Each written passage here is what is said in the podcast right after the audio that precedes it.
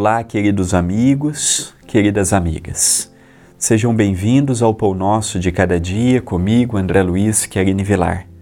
Agradeço à TV A Caminho da Luz e ao Centro Espírita Perdão, Amor e Caridade, o CEPAC, pela acolhida que estão me dando, bem como a todos os corações generosos que param por alguns minutos para estar comigo neste momento de reflexão.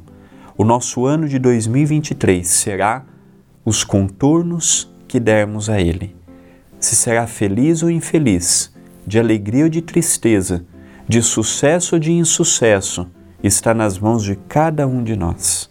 O tempo está passando. Daqui a pouco terminaremos a primeira semana de janeiro. Virá a segunda, terceira, a quarta, daqui a pouco é fevereiro, março. Se eu não aproveitar o tempo, o ano vai passar novamente e eu pouca coisa fiz. Neste ano de 2023, o Dr. Adroaldo autorizou que ao longo de todo o ano estudássemos frases do Novo Testamento.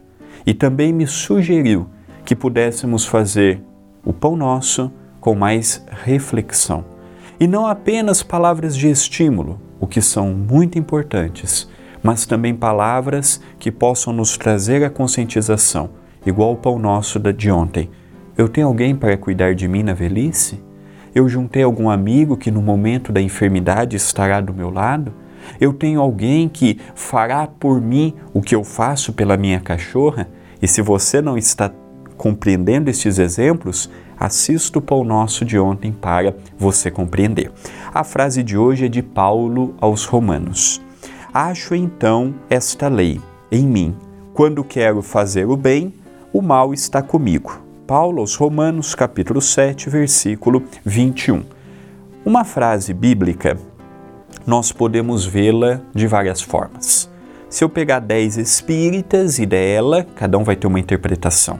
Se eu pegar 10 padres, 10 pastores, 10 teólogos, nós teremos cada um com uma visão. Há certo e errado? Não. É conforme o grau de entendimento daquele intérprete.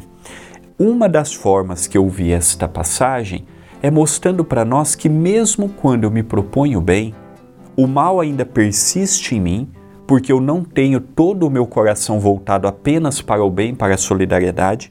Estou despertando o amor, a caridade, a solidariedade, a resiliência, a resistência contra o mal, mas eu ainda tenho orgulho, eu ainda tenho egoísmo, eu ainda tenho várias situações que diminuem o homem novo. Isso é um fato que eu acho importante analisarmos.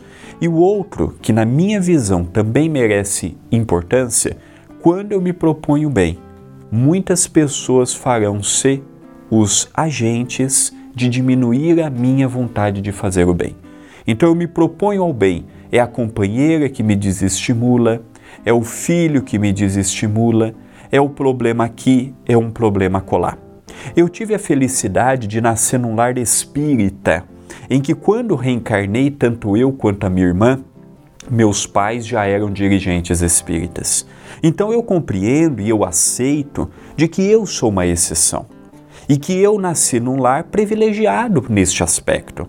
Não é um lar perfeito, não é um lar que só tem maravilhas, não é um lar que só tem flores, porque isso é um lar de novela é um ar de série romanceada de um streaming e não é a vida real. Aquela pessoa que imagina assim, ah, na vida real não tem problema, não tem dissabor, é um grande equívoco. Temos dissabores e temos dilemas. A forma é como eu lido com eles. Então, quando eu me proponho a fazer o bem, naturalmente o meio em que eu estou vão ter aqueles que se levantarão para me tirar do caminho, para me desestimular, para mostrar que não vale a pena. E são nesses momentos que eu preciso ter ânimo e coragem para seguir firme na labuta do bem e não desistir no primeiro embate, e não desistir no primeiro problema, e não desistir na primeira dificuldade. É persistir é resistir ao mal, é seguir com Jesus no coração, enfrentando os obstáculos que naquele dia seremos convidados a vivenciar. Esta é uma mensagem de reflexão. Pensemos nisto, mas pensemos agora